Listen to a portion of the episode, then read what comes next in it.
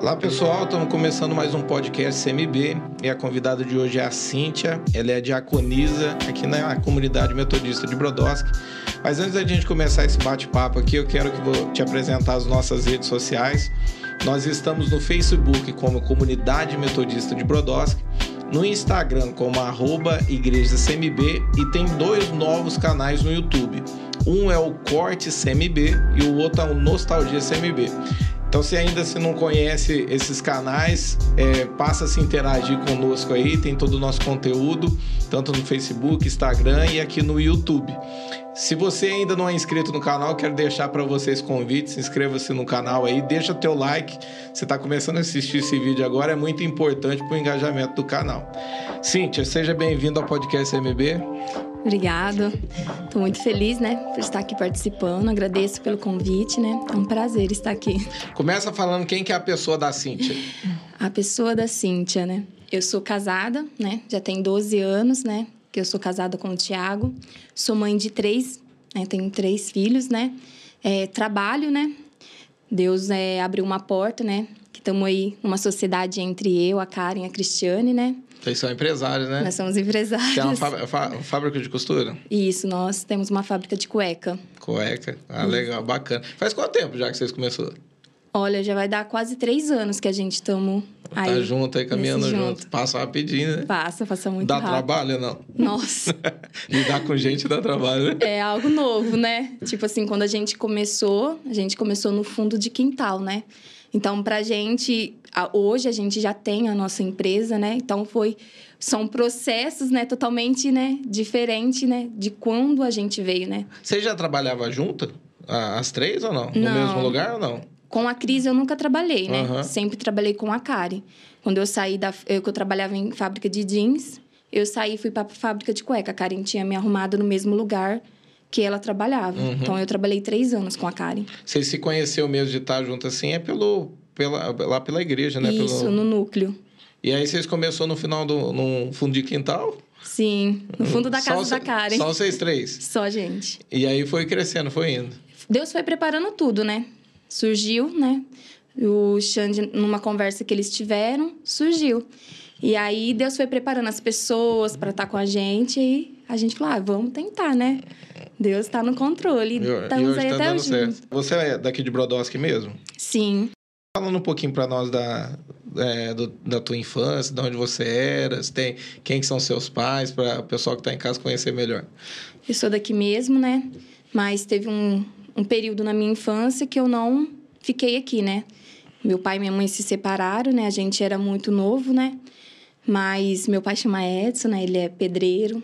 Minha mãe trabalhou... Mora em Brodowski, não? Mora aqui em Brodowski. É. Minha mãe, ela chama Sandra, né? Ela trabalhou muito tempo na granja. Hoje ela não trabalha, né? Uhum. Devido... Tem mais irmãos? Tenho, nós somos em nove. Eu te cortei. É devido o quê? Devido ela ter tido um problema, né? Ela teve um infarto, um problema no coração, ah. então ela ah. não pode trabalhar. Vocês são em nove? Em nove. É meio que assim complicado, né? Tipo, é quatro por parte de mãe e pai. Uhum. Aí eu tenho uma irmã que é mais velha, que é só por parte de pai, uma mais nova, que é só por parte de pai, e três de criação. São todos de Brodowski? São tudo aqui. Só a minha irmã mais velha que não, que ela é de outra cidade. Ah, tá. Então você tem uma irmã mais. Você tá quantos anos? Eu vou fazer 30. 30 anos. A tua irmã mais velha tem quantos? Olha. Certinho, mais ou menos, aproximado. Ah, ela deve estar tá quase com uns 35. 35 aí, anos. ela é muito mais é, velha. Uns 5 anos mais ou menos de. Isso. Você falou assim que vocês passou um tempo aqui em Brodowski e depois foi morar em outro lugar por conta da separação. Isso. Quando meu pai e minha mãe se separaram, né? Meu pai morou um tempo aqui ainda, né? Com a esposa atual dele. Mas aí ele arrumou um serviço para cuidar de um sítio, né? Uhum. Ali em Jurucê, na terra de Ismael. Então aí ele foi e eu continuei um. Ah, já passei por ali, já, tem uma plaquinha lá, né? Isso. Aí eu fiquei ainda um tempo com a minha mãe. Aí eu fui passar as férias com meu pai e lá você vê que o mundo é totalmente diferente, né, da realidade que eu tava vivendo, né? Você tava com quantos anos? Eu acho que eu tava com seis para sete anos. Ah, isso. bem novinho. A gente era bem novo quando eles se separaram. E aí eu fui para lá e vi que lá, assim, no, no, meu ver, seria muito melhor, né? Uhum. Então aí eu fui morar com meu pai. Aí morei com meu pai até casar. Ah, tá. Então você conheceu o Thiago por lá ou não? Não, aí a gente morou 10 anos nesse sítio. 10 anos vocês ficaram ali? Isso, aí a gente voltou para Brodowski. Ah, tá. Aí eu conheci o Thiago aqui. Como é que você conheceu o Tiago? o Tiago eu conheci através da minha prima, né? Eu ia na igreja, né? E, é, e para eles poderem sair, mim, os meus parentes, o meu tio falou que só deixava se eu estivesse junto. Uhum. E nessa saída, a minha prima, né, que ia conhecer ele. Mas o Tiago era da igreja também? Não, o Tiago não era da Você igreja. Você não estava firme, hein, Cintia? Aquilo que a gente acha que a gente pode mudar o ser humano, né? E aí eu peguei e fui. Aí eu conheci ele. Aí na minha, na minha mente, assim, pensamento, eu falei assim, Senhor, é com ele que eu quero me casar. tipo, só pensei. E aí foi onde a gente começou a se conhecer. Ah, vocês se conheceram assim? Foi. E ele... demorou para ele vir para a igreja, não? Na, por interesse, ele foi rápido. Ah, é? Sim. Só que aí eu achei que eu, que eu podia, né? Falei, não, vou apresentar a Deus para ele, né? Ele vai mudar de vida, né? E na realidade não foi essa, né? Ele que me tirou da igreja. Eita! Ó, nessa questão aí, né? É, como é que entra a tua conversão? Tua conversão tá antes? Como é que é? Sim, eu já vim de um, de um lar cristão. Ah. Tanto os meus avós por parte de mãe, quanto a minha avó por parte de pai. E a minha avó que eu considerava, né? Que é a mãe da minha madrasta. Uhum. Então, ele já é, é... Eu ia com eles na igreja, né? Na assembleia. Então, eu já conhecia, né? Ouvi falar de Jesus através deles, né? Então, eu já vim, eu cresci conhecendo Jesus. Ah, tá. Então, vamos lá. O, quando você se afasta, você estava com o Tiago. Isso. Eu me afastei. Quando eu me afastei dos caminhos do Senhor, eu já estava com o Tiago, já. Foi namorando? Isso. Ah, entendi. O Tiago te tirou da igreja. Na... Isso. eu frequentava uma igreja e essa igreja fechou. Uhum. Então, quando, é, a minha infância, a, a igreja que eu frequentava, eles tinham uma visão totalmente diferente. Uhum.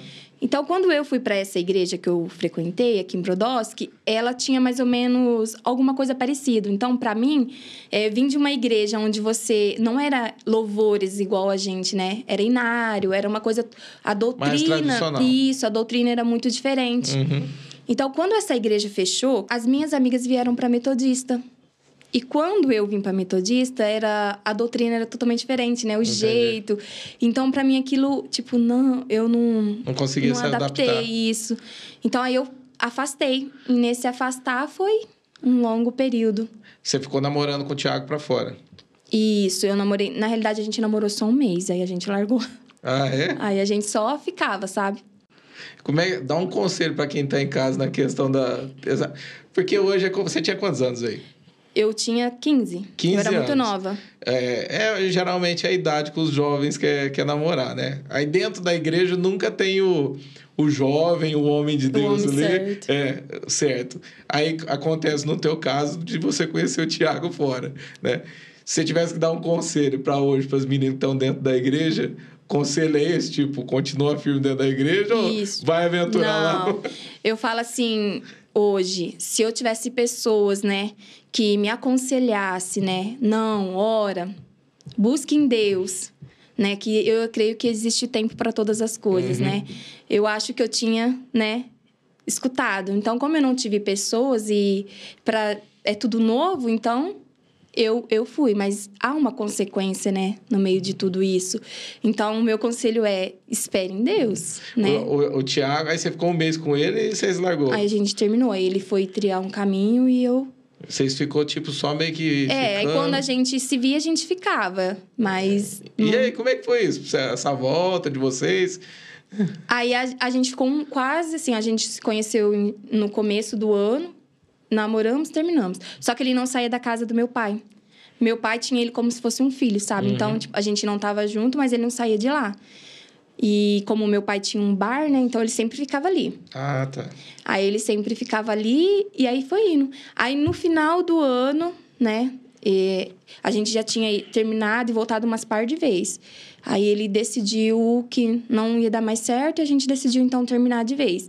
Aí nessa época uma amiga minha me tinha me chamado, né? Falou assim: "Não, vamos que eu vou vou te apresentar ao mundo, né? Porque na realidade eu nunca fui uma pessoa assim que Foi criada dentro da igreja, não conhecia Isso. nada lá fora. E aí, o meu irmão nego, né?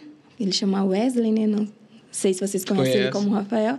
Ele falou pra mim: não, vamos na igreja. Vamos, vamos pra igreja.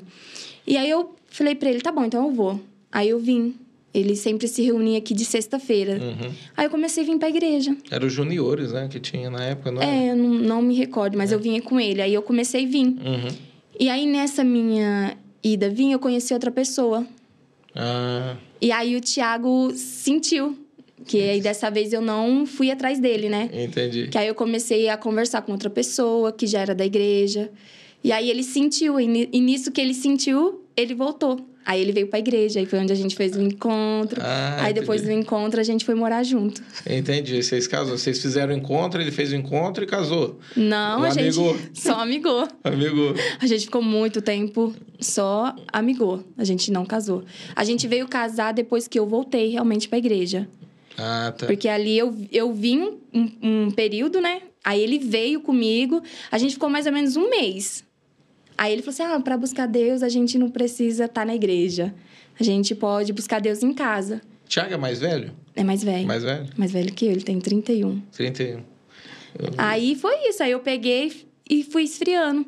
Aí a gente tava tudo bem, né? Então tava tudo bem, então não tinha por que realmente, né, tá vindo na igreja, né? Então aí eu ficava em casa, buscava Deus em casa, orava, assim em casa. Aí eu não vinha mais, porque aí ele sempre colocava: "Ah, pra que você tá indo na igreja? Não precisa ir na igreja". E aí eu fiquei em casa. E aí, bom- como é que foi essa volta até firmar? Eu voltei porque a gente ia se separar. Depois já de um. Começou as brigas. É, porque um ano de casada é mil maravilhas, né? Uhum. Depois começam os atritos. Eu era muito nova. Eu ia fazer 16 anos. Ele, quando a gente se conheceu, ele tinha 18. Uhum. Então, o Thiago, ele conheceu o mundo, né? Então, o Thiago gostava de beber, gostava de sair com um amigo. E eu já não, né? Eu, aí eu, foi onde eu entrei. Tipo, então, pra mim, né? é, me tornar, pra mostrar pra ele que eu podia ser uma pessoa que dava pra ficar ao lado dele. Então, eu comecei. É, eu experimentei é, bebidas.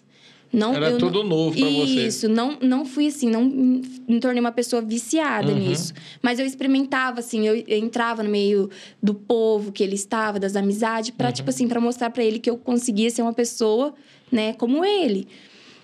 Mas a- vai levando um tempo que você sabe que aquele não é o seu lugar, né? E aí, durante um ano, foi mil maravilhas. Até eu engravidar. Ah, tá. Aí eu- a gente sempre teve o sonho de ser pais, né? E, e a gente tentava, né? A gente tentou muito tempo e não, não, não conseguia, né? Não ah, conseguia. tipo, era um sonho. Vocês estavam tentando, Isso. aí aconteceu. Aí o, o pessoal sempre falava que o Thiago tinha problema, que o Thiago era estéreo, que o Thiago não podia ser pai. Então a gente começou vários tratamentos, né? Então ele começou tratamento para saber se ele podia ser pai, eu também. Só que nesse período eu já estava grávida Ai, não sabia. e eu não sabia. Então foram assim três meses que eu que eu passei, né? Uhum. E esses três meses a gente tinha um estoque em casa. Era um estoque, assim, de testes. Então, todo, todo mês eu fazia. Todo mês a gente esperava Ai, um positivo. mas- então, mas aí, por exemplo, um estoque de teste. Já tava de três meses e não tinha dado no, nos Não exames? deu no não exame. apareceu. Eu fiz ultrassom, eu fiz exame de sangue, não deu. Eu só fui descobrir que eu tava grávida quando eu perdi. Né? Ah. Que o meu primeiro filho eu perdi. Aí foi onde eu descobri que eu estava grávida. Olha só. Aí eu. Foi onde veio, né? Não, realmente eu tava grávida, mas nos médicos não viram, é, o positivo não veio, né?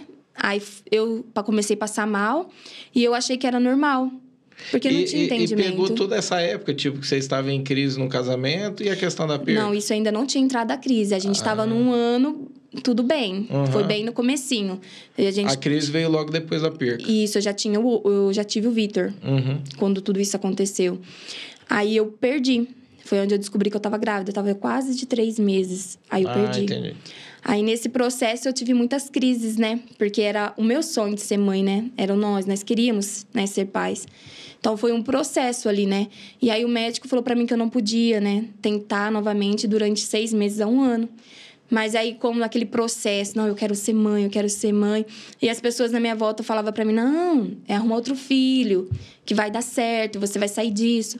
Então, assim, eu falo assim: quando a gente não tem pessoas para nos ajudar, a gente acaba, né, agindo conforme a, a emoção, né? Uhum. No impulso. Isso. E aí eu engravidei em seguida do meu filho, do Victor. Aí eu, a minha gestação, o meu período de gestação com o Vitor foi meio que delicado, né? Então houve um processo, né? Eu não passei um processo de uma perca e em seguida, pela contagem do médico, deu entre uma semana duas de diferença e eu não podia. Ah, entendi. Aí eu tive que tomar remédio para segurar, entendeu? Ele, no... ele, é prematuro ou não? Não, o Vitor não. não. O Vitor nasceu no tempo certo. No tempo certo. Aí eu tive muita infecção de urina. Eu lembro que nesse. Vixe, minha esposa sofreu muito com isso também. Aí eu lembro, assim, que nesse É porque processo... as pessoas não entendem. A, a gente entrou num detalhe que é interessante, né? Depois, eu também acabei passando por isso, depois eu vou descobrir. A mulher, quando ela tá, ela tá com a gestação, ela, ela pega uma infecção de urina, o feto começa a rejeitar né, a infecção, então começa a ter contração para nascer, né? E eu lembro que a Patrícia teve que segurar ali, ficar no hospital ali com a minha primeira menina para não nascer prematura também, mas foi bem difícil também. Foi. A, a gestação do Vitor foi muito difícil. Então, eu tive muito. Então, o remédio que eu precisava tomar para infecção, eu não podia tomar. Porque era forte demais para criança. E o remédio que, eu, que o médico me passou para tomar, eu não conseguia, por conta do cheiro. Então, eu ia tomar e eu vomitava, então não conseguia. Então não, eu não conseguia tratar essa infecção. Aí eu lembro que a Rosinha me chamou para ir na célula dela, né? Eu acho que era a pastora Lis, a, Lisand, a Lisângela, Lisandra. Elisandra? Isso, era com ela. E aí eu fui. Ela morava até ali em frente ao cemitério. Sim. Aí, aí eu comecei a ir. Aí eu fui uma vez, aí eu fui outra vez. E eu já tava, acho que, de quatro meses. E aí ela falou assim: Eu posso fazer uma célula na sua casa? Eu falei: Pode. Então, o Tiago não era convertido, né? Não estava ainda... Não conhecia, né? Porque ele veio de uma família católica, né? Eles eram todos católicos. E eu falei, pode. Aí eu conversei com o Tiago e falei assim, tá bom. E aí foi, ela foi na minha casa. A próxima célula foi na minha casa, ela levou o pessoal lá e ela fez uma oração para mim. nessa oração eu passei muito mal. Eu, a gente até achou que eu tinha desmaiado e tudo, porque eu literalmente passei mal. Então ali eu vi a mão de Deus. Eu senti Deus me Na tocando. hora da oração, isso? Na hora da oração. Você sentia que era tipo algo espiritual ali? Essa... Sim, a, a, é, a pastora teve uma direção de ir lá na minha casa, porque ela via que o inimigo estava muito furioso e ele queria que eu passasse novamente o mesmo que eu passei como primeiro. Nossa. E, E aí- e tem casos, por exemplo, desse tipo de coisa na tua família, não? Da tua mãe ter dificuldade? Porque você, vocês são em, em nove, né? Você falou que metade... Só quatro é da minha mãe. É, você falou que... Quatro, vamos, vamos Isso. supor. Ela teve essas situações ou não? Não assim que ela Foi algo que falasse. começou mesmo com você. Isso, não assim que que eu que ela me nunca me falou nada Uhum. sobre isso, né? E aí ela orou por mim. E nisso que ela orou, passei muito mal. Ela achou até que a gente achou até que eu tinha desmaiado e tudo. Só que ali eu vi a mão de Deus. Foi a primeira vez que eu vi Deus assim, que eu Esse senti. é o teu primeiro contato de experiência. Isso. Aí eu senti uma mão, como se ela tirasse algo de mim, sabe? E aí depois disso eu nunca mais tive nada. Nenhuma Olha. infecção de urina. Não tive nada. Era um ataque mesmo Isso. espiritual, então. E aí até o final da minha gestação foi tranquilo. Não tive nada. Trabalhei normal. Eu ia começar... Essa é a tua volta? Você começa a voltar desde não? Não. Não? Não, não tem aí, não. aí eu fui, aí eu, eu- quando eu fui ter o Vitor, né, eu tive complicação. Os médicos onde eu fui ter ele queriam fazer parto normal, só que ele não, não tinha força. O coraçãozinho dele, o batimento dele, o coraçãozinho dele chegou a parar, os batimentos dele ficou fraco. Aí foi onde o Tiago lá, né, deu um de louco no, no hospital. E ele falou assim: ah, você vai ter que assinar um termo de responsabilidade pela vida da sua esposa e pela vida do seu filho. E aí ele assinou o termo, fizeram a cesárea, o meu filho já estava sofrendo, né? Se não tivesse feito, tinha perdido. Tinha perdido meu filho. E aí ele nasceu. Ele nasceu com um soprinho no coração, né? O médico falou que era normal. Uhum. E ele tá aí até hoje. Tá firme e forte. Tem já, tem com 10 anos, tá aí na quinta já. Glória a Deus. Começa contando pra mim as tuas experiências de. Você veio de um. Assim como eu, né? Eu também conheci a palavra desde pequeno, pelo fato da minha mãe me levar desde pequenininho ali. Mas eu sinto mesmo que as minhas experiências fortes que eu tive foi tudo depois que eu voltei do tempo que eu fiquei afastado. Você tem aquelas experiências assim para contar pra gente de quando Deus te tocou de verdade? Você contou uma aqui agora, né? É um processo, né? Deus vai fazendo. Mas você tem mais algum para compartilhar com a gente? Sim. Aí eu. Aí eu e o Thiago, nós ficamos um tempo muito, muito tranquilo depois que ele nasceu. Só que o, o Thiago, ele ainda era muito. Tipo assim, ele não tinha um amadurecimento, né? Então a gente, nós dois, era duas crianças cuidando de outra criança. E aí surgiu vários outros processos no meio do casamento. E aí foi onde a gente decidiu se separar. Aí eu decidi que eu não queria mais e e aí a tia do, do Xande sempre me convidava para ir na, no núcleo. Uhum. Vamos no núcleo, vamos lá, vai ser bênção e tal. E eu nunca ia, né? Aí essa vez eu desci no meu pai, ela me convidou. Eu falei, tá bom, hoje eu vou. E aí eu lembro que eu me arrumei, né, para poder ir. E quando chegou a hora, na hora que eu olhei o núcleo, assim, aquela igreja lotada, eu voltava voltando. Falei, não vou, não né? Não consegui entrar. Porque eu tinha muita vergonha, né? Aí na hora que eu tava descendo, ela falou assim: não, você vai, você chegou até aqui, você vai comigo. E aí eu fui. Aí desse dia eu nunca mais saí da igreja, né? Eu permaneci. Era na onde? Já era aquele, aquele menor da esquina ou já tava naquela parte maior? Era o salãozinho pequeno. Era o pequenininho ali, né? Eu acho que você ainda tava lá é, ainda. Eu acho que é a parte pequena. Isso. Aí o, eu comecei a ir e dentro de um mês o Thiago foi pra igreja. Ah, e você ficou morando sozinha nesse tempo? Você não, a gente não chegou assim, eu não cheguei a sair de casa. Entendi. Quando a gente decidiu se separar, foi, eu decidi, eu fiquei uma semana ainda em casa, porque, tipo assim, eu, a gente queria se separar, mas eu não tinha coragem de ir embora. Uhum. E aí foi onde eu fui pro, pra igreja. Aí eu conheci o núcleo, e nisso de conhecer o núcleo eu comecei a ir. Aí eu permaneci, a gente permaneceu junto, eu comecei a ir. E um mês de menino, o Thiago foi.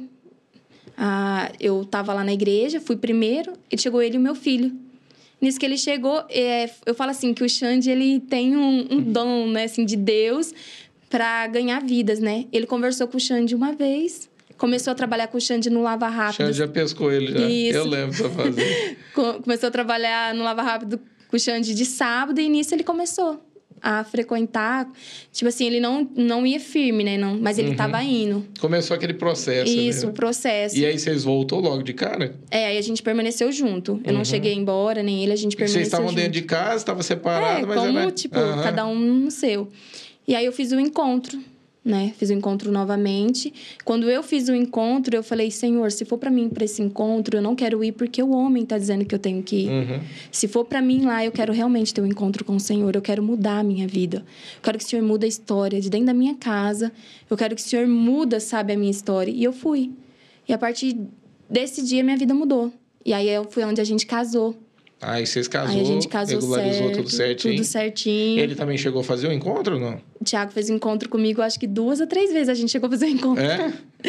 Mas na segunda vez fez junto. Fez junto não, de a novo. primeira vez a gente fizemos, só que era em escola Aham. separado. Aí depois só eu fiz. E aí depois. Ah, nessa segunda só você fez. Isso, aí depois ele fez também. Aí ele fez outra vez. Isso. Aí eu comecei o processo, né? Aí eu fiz o encontro, o reencontro, fiz cura, fiz várias coisas e vim. Eu falo assim que na minha caminhada de quando eu voltei até aqui, eu tive várias experiências. Mas as, a maior experiência que eu tive foi no meio da minha dor mesmo. Que eu pude entender, assim, e ter a dimensão, né, do amor de Deus pela minha vida. Até assim, a gente, eu até falei esses dias, né, com a... Tava falando com a Kari. Às vezes a gente é, a Karen pregou até sobre isso, que ela falou assim, às vezes a gente tem um encontro com a manifestação, né, de Deus, mas a gente precisa ter um encontro com Cristo, né? Então, é muito bom você ser tocado, você sentir, mas melhor ainda quando você tem um encontro com Ele, quando uhum. você tem uma intimidade. E eu falo assim que quando eu passei por, um, por esse processo, eu pude entender, né, é, e ver que realmente eu amava o Senhor e que Ele me amava, né? Então eu tive muitas experiências. Eu, é, eu e a Karen, a gente tinha. No meio da na semana, a gente vinha é, três vezes da semana aqui na torre orar. Uhum. A gente ficava nesse período, a gente orava, a gente ficava em jejum. Tipo, ativou. Depois do encontro, Isso. deu aquela ativada. E aí a gente é, vinha aqui, Deus dava direção e a gente saía daqui orando por vidas. E, tipo assim, a, a gente via acontecendo as coisas, as pessoas, né, sendo tocadas. Isso, né, era uma ativação, né? É, tipo, porque não... é aquela coisa, né? A gente ser tocado por Deus é muito bom, né? Mas eu falo assim que tem um lado mais prazeroso é a gente ver Deus tocando nas pessoas, né? Sim. Isso nos levanta, assim, de certa forma, para poder fazer a obra de Deus, nos eu motiva. Lembro, é, eu lembro que a Tatinha falou assim, não sei se, acho que foi a Tatinha que falou assim, que uma vez que ela foi orar por alguém e a pessoa caiu, ela falou assim, isso funciona, né? E eu, fi, e eu fui orar por uma pessoa, né? E aí eu, eu tinha muito, muita vergonha, né, de orar, porque falava assim... Bem tímida. É, o que, que eu vou falar? Como que vai ser? A pessoa vai achar que eu, né? Eu lembro uma vez que eu fui orar por uma moça, né? E, e o Senhor foi me dando direção de oração, eu orando por ela. E, e aí, na hora que eu terminei de orar, eu falei, Deus, por que, que eu, eu orei desse jeito?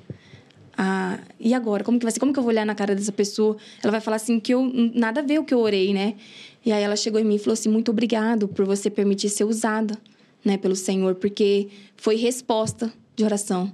E aquilo, tipo, te traz um alívio. É. Nossa, Deus me usou. É real, é verdade. Porque fica aquela dúvida, né? A gente tá falando ali, mas se, na hora acaba saindo umas coisas, você fala, ai ah, meu Deus, né? Acabei falando besteira aqui. Acabei falando alguma coisa errada. E depois a pessoa acaba chegando e falando, ó, o que você falou é bem isso mesmo, tá acontecendo, né?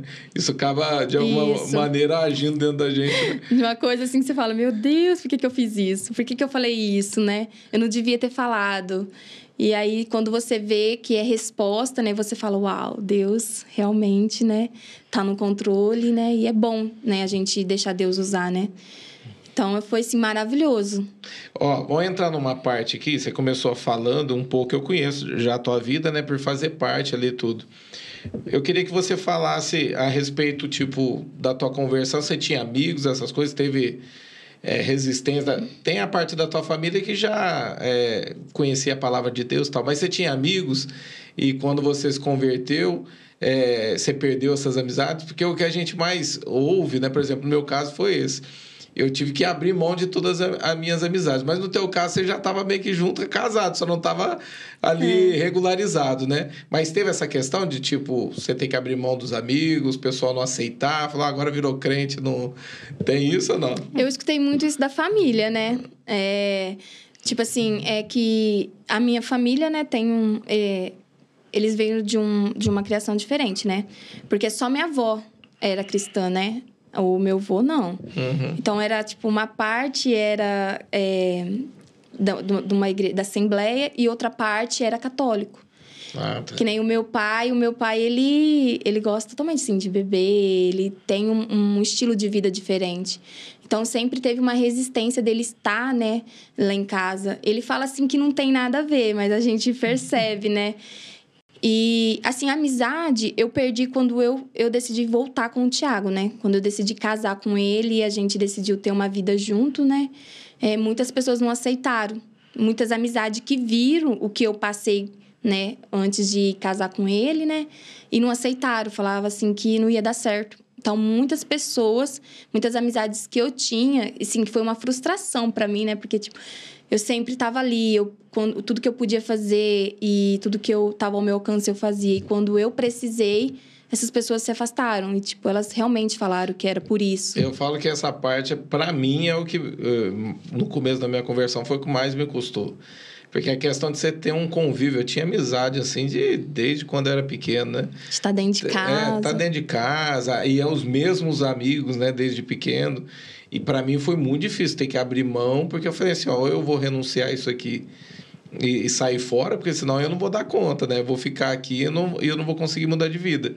E eu lembro que o Espírito Santo me cobrou, falou: ó, você vai ter que sair para quando eles voltarem, eles orarem para você e te ver de uma outra maneira, Gente. né? Porque senão você não. E para mim mexeu muito. Eu sempre gosto de perguntar, porque hoje, por exemplo, esses amigos, é, a maioria deles, não, não, alguns vieram para a igreja, outros não. Mas eles me respeitam, eles me chamam para conversar, às vezes para aconselhamento, é, esse tipo de coisa. Teve isso também da tua parte ou não? Assim, eu eu perdi essas amizades, né? Perdi assim, a gente conversa até hoje, né? Eu converso tudo, mas não é a mesma coisa. Uhum. Não é mais aquilo que a gente a tinha, vida, né? isso. Mas eu lembro que no meu período que eu estava afastada, o senhor levantou duas senhorinhas, que eu falo que é a senhorinha do coque. Então era com elas que eu andava, né? Então eu não era da igreja e elas eram. E elas uhum. sempre me incentivando, né? A voltar, hora. Então elas sempre estavam ali. Mas tinha também é, uma moça que eu gostava muito de conversar com ela. Só que quando eu decidi é, vir, eu precisei realmente abrir mão. Porque é, uma pessoa, quando ela não conhece o Senhor, ela vai te dar conselhos, né? Daquilo que ela entende, né? Exatamente. Então, assim, essa pessoa, ela me aconselhou muita coisa que hoje eu falo assim, que eu carrego, eu falo, nossa, por que que eu ouvi? Por que que eu, né? Eu fui dar ouvido a esse conselho, né? Então, tipo assim, eu decidi, eu automaticamente me afastei. Né? Então, aí quando eu comecei a frequentar a igreja, eu não era muito assim de ter muitas amizades. A maioria das, das minhas amizades era dentro da igreja. Então, aí eu vi Deus me dando amizades novas. Aí eu vi Deus levantando pessoas para estar tá perto de mim. Aí e hoje as tuas amigas mesmo, é tuas companheiras de, de Isso. tuas sócias, né? Tuas companheiras é, de serviço. Eu e a Kari fala que a gente nem sabe como, come, como começou a nossa amizade. Tipo assim, se alguém perguntar como começou, a gente não, não sabe. Porque eu nem. Uhum. Eu não gostava da Karen, na realidade, né? Ela não gostava de mim, eu não gostava dela. E foi do nada. Vai se identificando, né? Foi, aí foi indo que a gente foi vendo que não era nada daquilo que a gente via, né? E estamos aí até hoje. Hoje estamos como sócias ali. Ó, tem a questão também, a- as pessoas se convertem e a gente é, precisa deixar claro também, não tem jeito, a gente vai passar por luta, situações difíceis e tal. Você teve momentos difíceis na tua vida, nessa caminhada com Cristo? Vai fazer quanto tempo você tá, que você voltou, que você tá firme aí? Olha, deve estar entrando uns sete para oito anos que eu firmei mesmo. Uhum. E, e dentro disso, é, é tudo um mar de rosa ou não? Tem umas fases difíceis? Tem, tem momentos difíceis, tem muitos momentos difíceis. É, eu passei por um, por um período, né? Faz dois anos, né, que eu e minha casa nós temos travados lutas assim que eu falo que é a mão de Deus que tem nos sustentado até aqui, né? Uhum. 2020, né, eu me tornei mãe de novo, né? Era o meu sonho. Não, foi um processo assim que eu, que eu sempre falo, né? Não foi assim eu engravidei e foi algo assim que veio assim que aconteceu rápido, não. Eu faz, era três anos orando pro Senhor me dar outro filho, né? Porque como o meu processo, da, eu perdi o primeiro, depois a minha gestação com, com o Vitor Hugo Foi foi, delicada. Então criou uma certa resistência do lado do Tiago. Então ele não queria ser pai. Ele falava que ele ainda não estava pronto. Uhum. Então eu, eu queria ser mãe e ele não queria. E você sentiu também que isso pesou pro lado dele também ou não? A Do- questão da, da primeira gestação perder, a segunda ser difícil. Tinha aquela coisa também que pro lado dele pesou. Sim, né? Porque ele tinha medo, né? Então, tipo assim, medo de mim me ferir, de não acontecer ou de dar alguma coisa de errado. Então, eu vejo muito por esse lado. Então, ele sempre falava assim pra mim: não tô pronto. Eu, eu, nós vamos ter outro filho, mas é no tempo certo. Uhum. Então, aí toda vez que chegava, começava o ano, ele falava assim: é o ano que vem. Então, eu criava uma expectativa no meu coração. Então, aí foram três anos que eu abri um propósito e que eu comecei a orar para mim ser mãe de novo. Porque até então eu tentava com a força do braço, né? Então, eu chegava em casa e eu queria de qualquer maneira. Então, acabava, né, gerando briga, discussão dentro de casa, até porque ele ainda não estava firmado, né? Uhum. Eu falo assim que o melhor do meu casamento eu tô vivendo agora, né? Por mais que a gente já estava dentro da igreja, a gente tinha ah, as nossas dificuldades como casal, É né? aquele processo de adaptação, Isso. né? De... Eu lembro que uma das maiores dificuldades minha era entender, será que ele era a pessoa certa? Porque eu não fiz, eu não, eu- hoje você vê assim as pessoas elas oram, né, pede direção para Deus. Aí tem o processo que você ora com aquela pessoa. Aí você tem o processo de conhecer eu não, eu não, eu simplesmente, né, decidi que tinha que ser assim e fiz.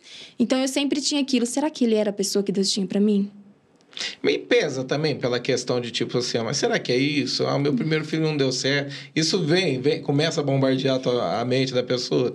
O, o primeiro, quando eu perdi, quando eu engravidei do Vitor, sim, eu ficava com muito medo.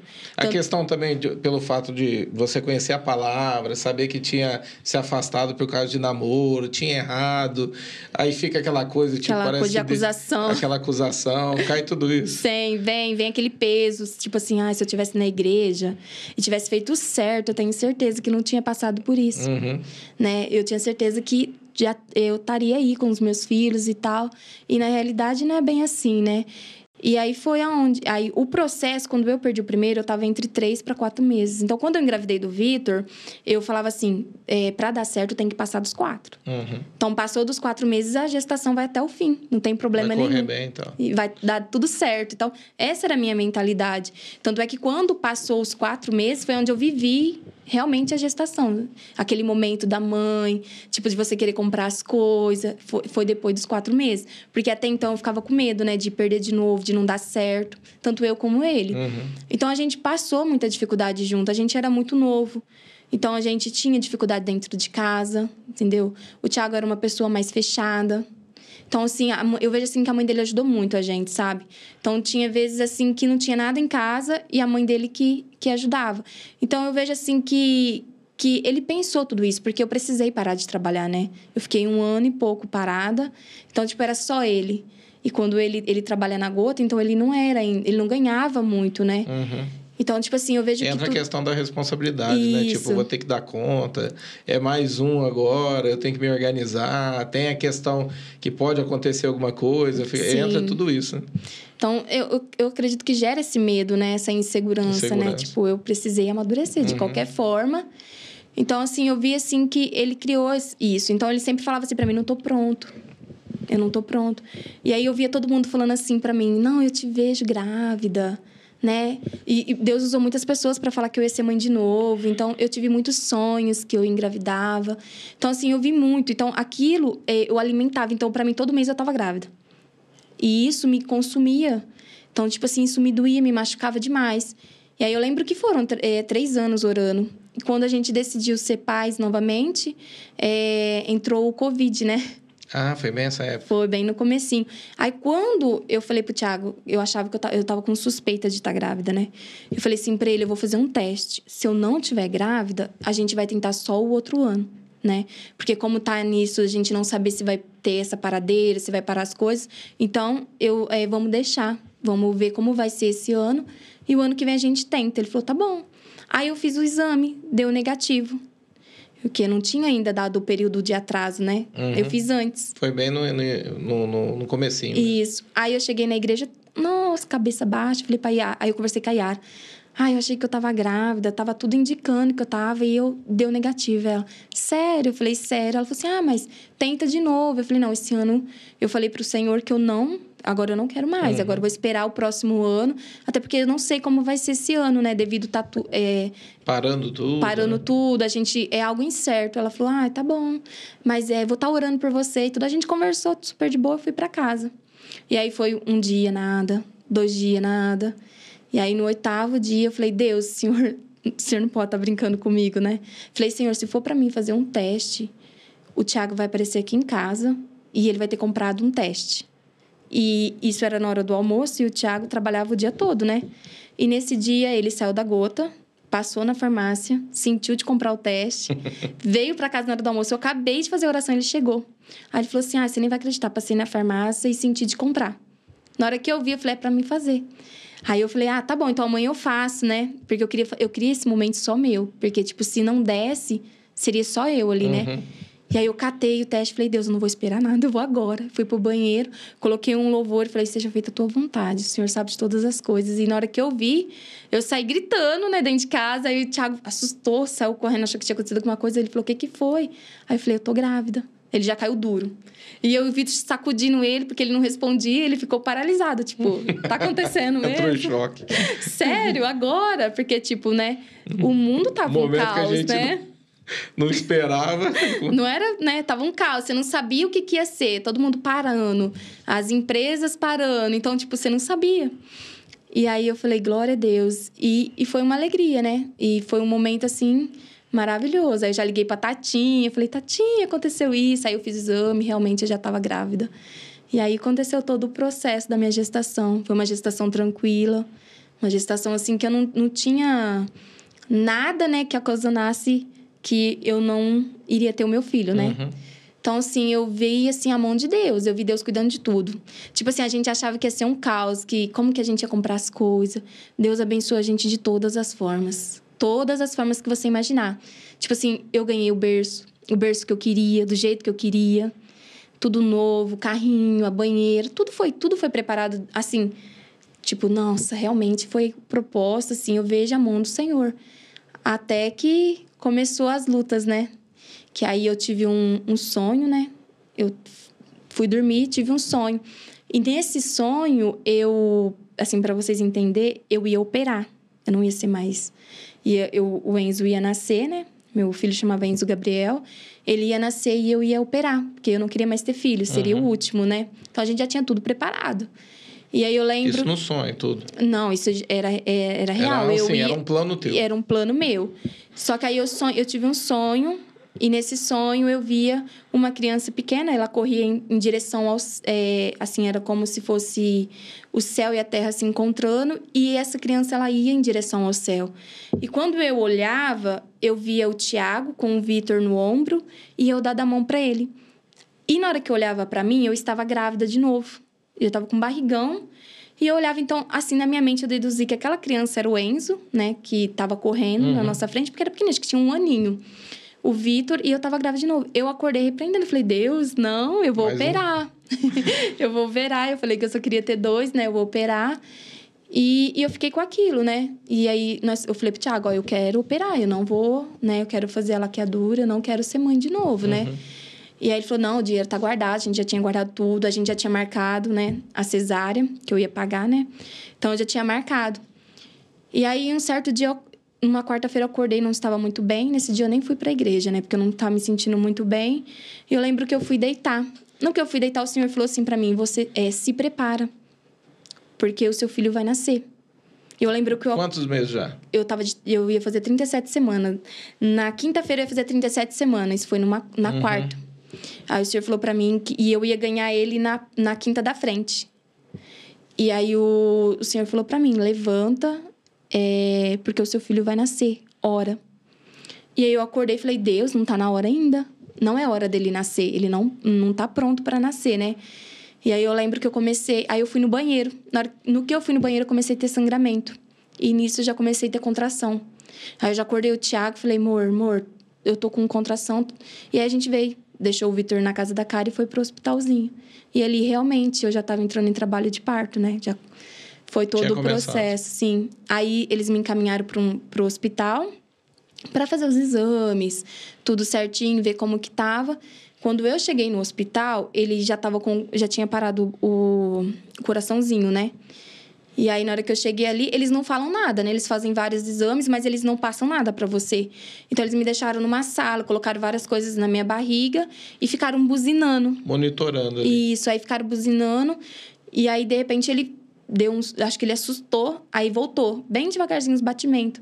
E aí a, a médica onde eu tava falou para mim que eu podia vir embora, que realmente eu estava em trabalho, mas ele não ia nascer agora. Que poderia que daqui três, quatro dias ele vinsse. Mas que era para mim ir para casa e ficar atenta, qualquer coisa voltar. Uhum. Então eles me mandaram para casa, aí eu voltei.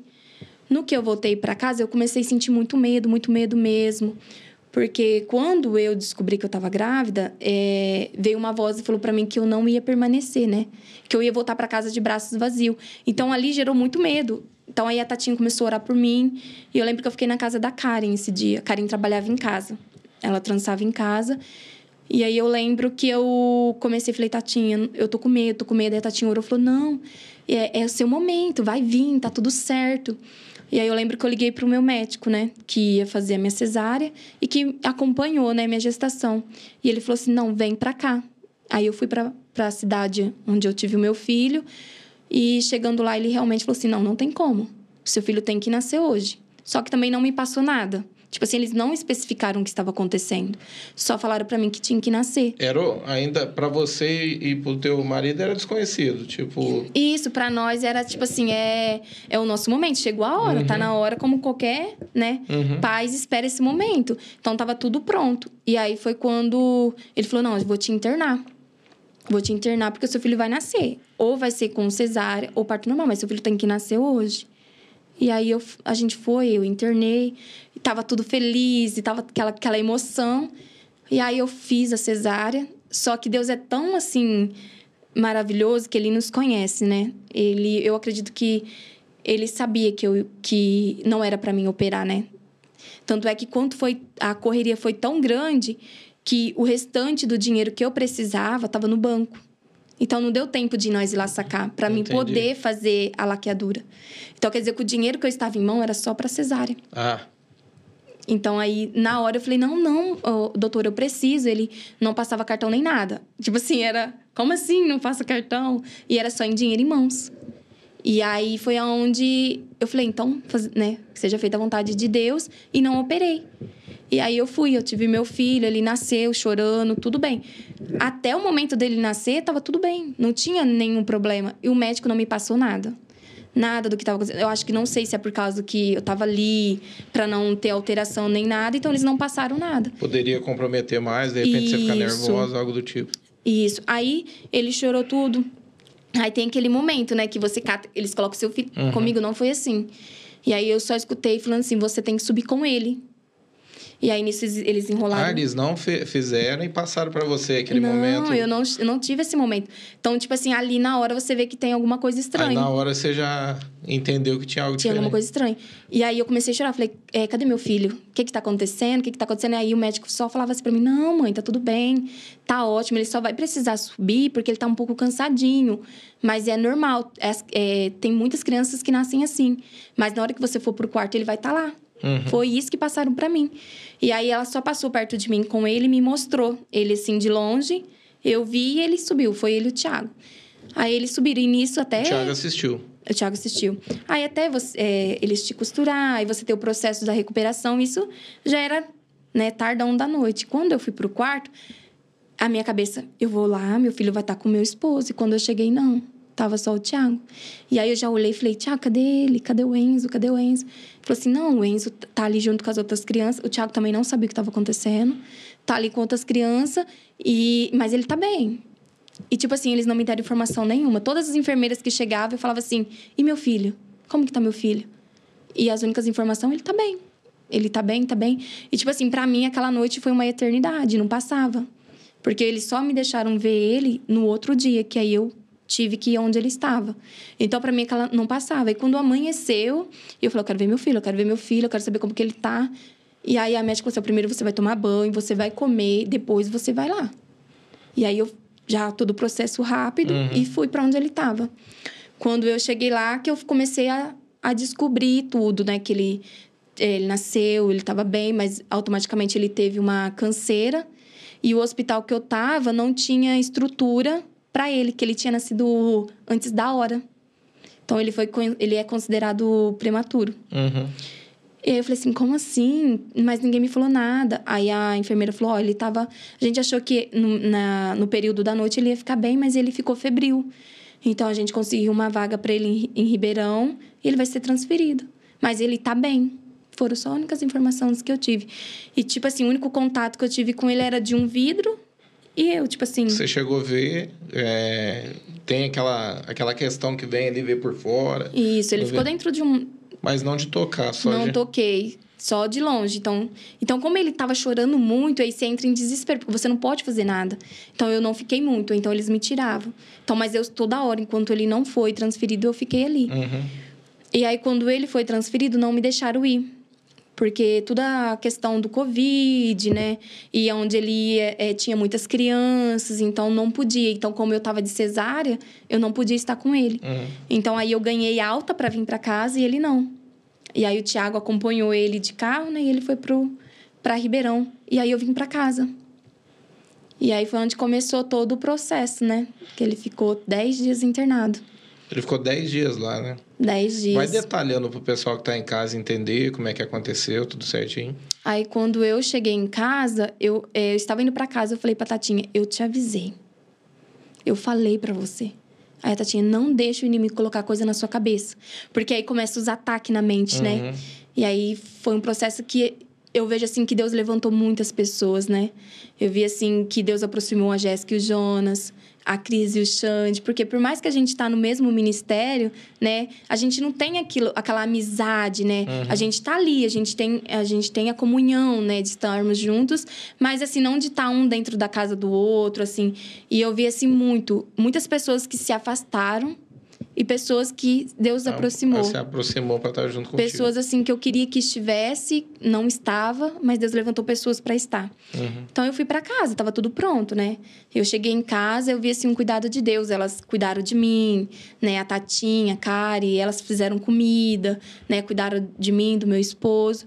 E aí começou o processo, nem o meu esposo pôde ficar, né? Então, as únicas notícias que a gente ia ter do meu filho era se o celular tocasse ó, teve uma complicação. Desses 10 dias, ele tinha ido, ele foi junto para acompanhar ali para poder trocar o, de hospital, transferiu ele. Isso. Mas ele também não ficou, não pôde ficar lá, teve que vir embora. Teve que vir embora. E aí eu lembro que a primeira noite, a nossa primeira noite, eu não sei o que aconteceu, acho que eu acredito que foi que tinha sido Deus, né? Os hospitais tentaram entrar em contato com a gente e nenhum celular tocou, nem o meu, nem o dele. Aí ligaram para Kari. Porque a gente deixou o celular do Thiago e o da Kari como uhum. pra, pra ligar. Pra poder ligar. E aí a Kari foi desesperada, ligou pra Tatinha, Tatinha, o hospital ligou. Porque o hospital, você sabe que ele liga ou é, porque piorou, né? Aconteceu Uhum. algo pior. Pra dar alguma notícia. Isso. E aí eu lembro que eles chegaram lá em casa, aquele muvuca de gente. Falei, uai, ah, o hospital ligou e quer que vocês vão pra lá. Aí eu falei, o que, que aconteceu? O que aconteceu com meu filho? Já começou a me dar, né? Ela falou assim: não, não, eles não passaram informação, precisa que vocês vão. E aí eu lembro que a gente foi. Chegando lá, pediu só pra mim e pro Thiago entrar, né? Você tava de cesárea, né? De cesárea. E, e como é que era isso? A questão da. Porque pra se recompor ali a questão da dor é bem complicado, né, cesárea? Eu falo assim que do Vitor também foi cesárea, né? Do Vitor eu senti mais do que do Enzo. Não sei se é por causa do que eu estava passando. Então quer dizer que eu não senti, não, não sentia nem dor, nem parecia que eu tava. Você- Atualmente tava. é, minha mente nem. Então eu andava normal. Eu, é, eu tinha o elevador, mas eu não subia de elevador, porque eu não sabia mexer. Então, porque Uhum. nunca podia subir dois de uma vez. Ou era eu, ou era o Thiago, né? Ou era ou é, que nem os pastores que foram orar. Então, eu não conseguia subir, então eu ia de escada. Então, eu subia escada e descia escada de cesárea. Não senti nada. E aí eu lembro que nós chegamos lá no hospital, o médico veio de encontro comigo e com ele, pediu pra gente sentar e começou a falar. Só que em tudo que ele começou a falar, eu não. Sabe quando você não presta atenção? A única coisa que eu olhei pra ele e falei: meu filho morreu? Aí ele regalou um olho e falou: não, eu consegui trazer de volta. E nisso ele tinha tido é, três paradas cardíacas. Nossa, tadinho. E aí na hora eu falei: eu quero ver ele. Tava Não- lutando mesmo. Isso, eu não queria nem saber o que, que o médico tava falando. Eu queria ver meu filho. Eu falei, eu quero ver meu filho. Eu quero ver meu filho. Aí ele deixou eu entrar. Aí eu pedi para que ele deixasse o pastor Xande subir, né, pra orar. E aí foi a primeira vez que eu toquei nele. Não de pegar no colo, assim, de pôr a mão, Teve de sentir. de pôr a mão. É, porque ali ele não ficou fechado, né? E ali foi aque- a- um, um momento, né? Aí eu peguei e nós oramos, sabe? O Xande orou, a gente orou. E o médico falou, ele tá lutando. E aí, na hora que a gente chegou, o médico mostrou a realidade de que a gente não sabia. O pulmãozinho dele estava formado, mas ele não era maduro o suficiente para poder nascer. Então, nesse processo que dele nascer, ele sofreu. Então, os pulmãozinhos dele estourou. Ah, entendi. Então entrou água no pulmãozinho dele, então aí enfiar, é, colocaram dois drenos né, em cada pulmãozinho. E ele falou assim: é uma luta, o, seu fi- o estado do seu filho não não tá legal. Eu não vou dizer para o seu filho, é, eu não vou dizer para você que a chance dele, que ele tem é, 100% de chance. E também não posso dizer que não. É tudo incerto. É um milagre. Ele falou desse jeito. Porque os médicos, eles não passam a mão, né? Não falam assim com. é, é, com amor. Não, eles falam. Uhum. Acho que é muito tempo trabalhando nisso. E aí ele mostrou pra gente a forma que tava o pulmãozinho, tava tudo escuro. E aí falou, falou que ele não, não podia, ele não tava fazendo xixi, des- desencadeou várias outras coisas, né? os outros órgãos. mas que ele estava ali. E aí, nesse processo todo, desses 10 dias, eu podia ver meu filho só em 15 minutos. 15 minutos eu e 15 minutos o Thiago, porque a gente não podia. Porque, assim, onde ele estava, tinha várias outras crianças, então é, era bem pouco que Uhum. podia entrar.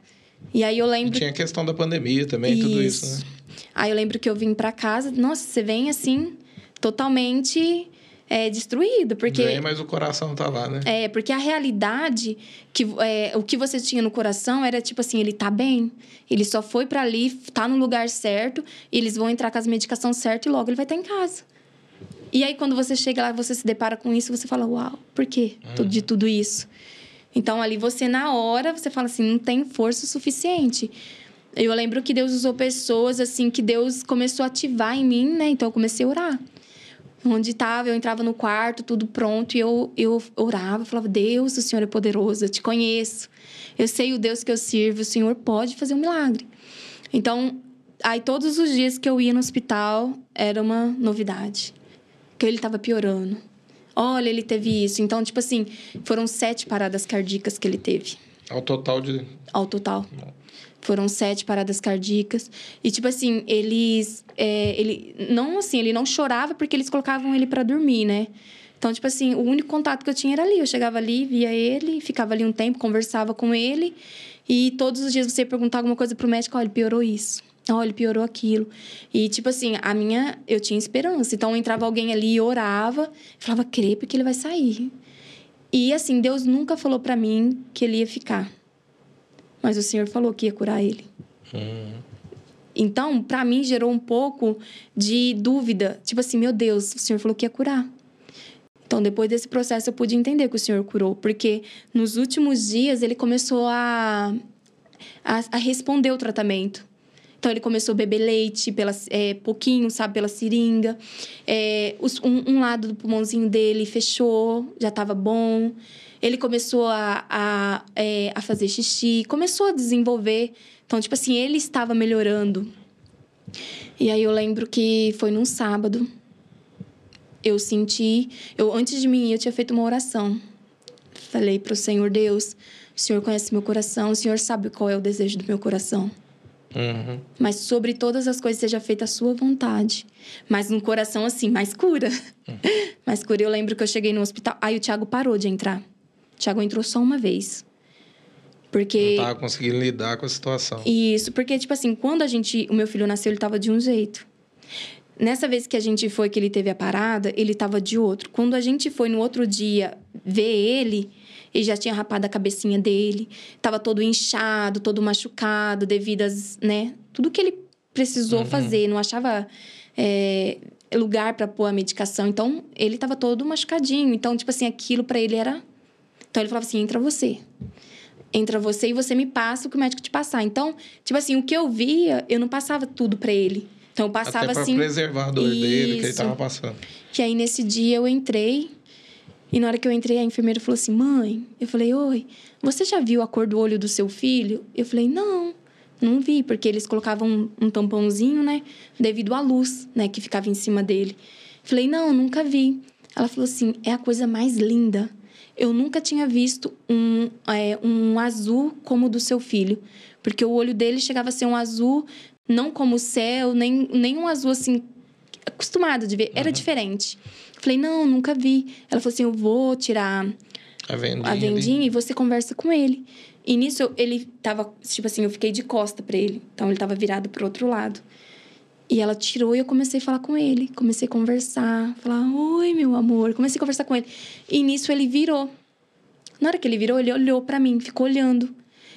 E na hora que ele ficou olhando, ele começou, é como se ele quisesse falar alguma coisa, sabe? Eu senti assim, porque ele fazia algum alguns barulhos, e eu falei sim. E eu comecei ali eu entendi. Querendo comunicar ali. Ali eu entendi que eu precisava entregar. E ali eu entendi que ele estava dizendo assim, mãe, eu não aguento mais. Uhum. E ali para mim naquele momento eu falei, eu falei tudo que eu, que eu podia falar para ele, né? Que eu amava e que eu estava muito feliz de ter tido ele, falei que o, do do Vitor.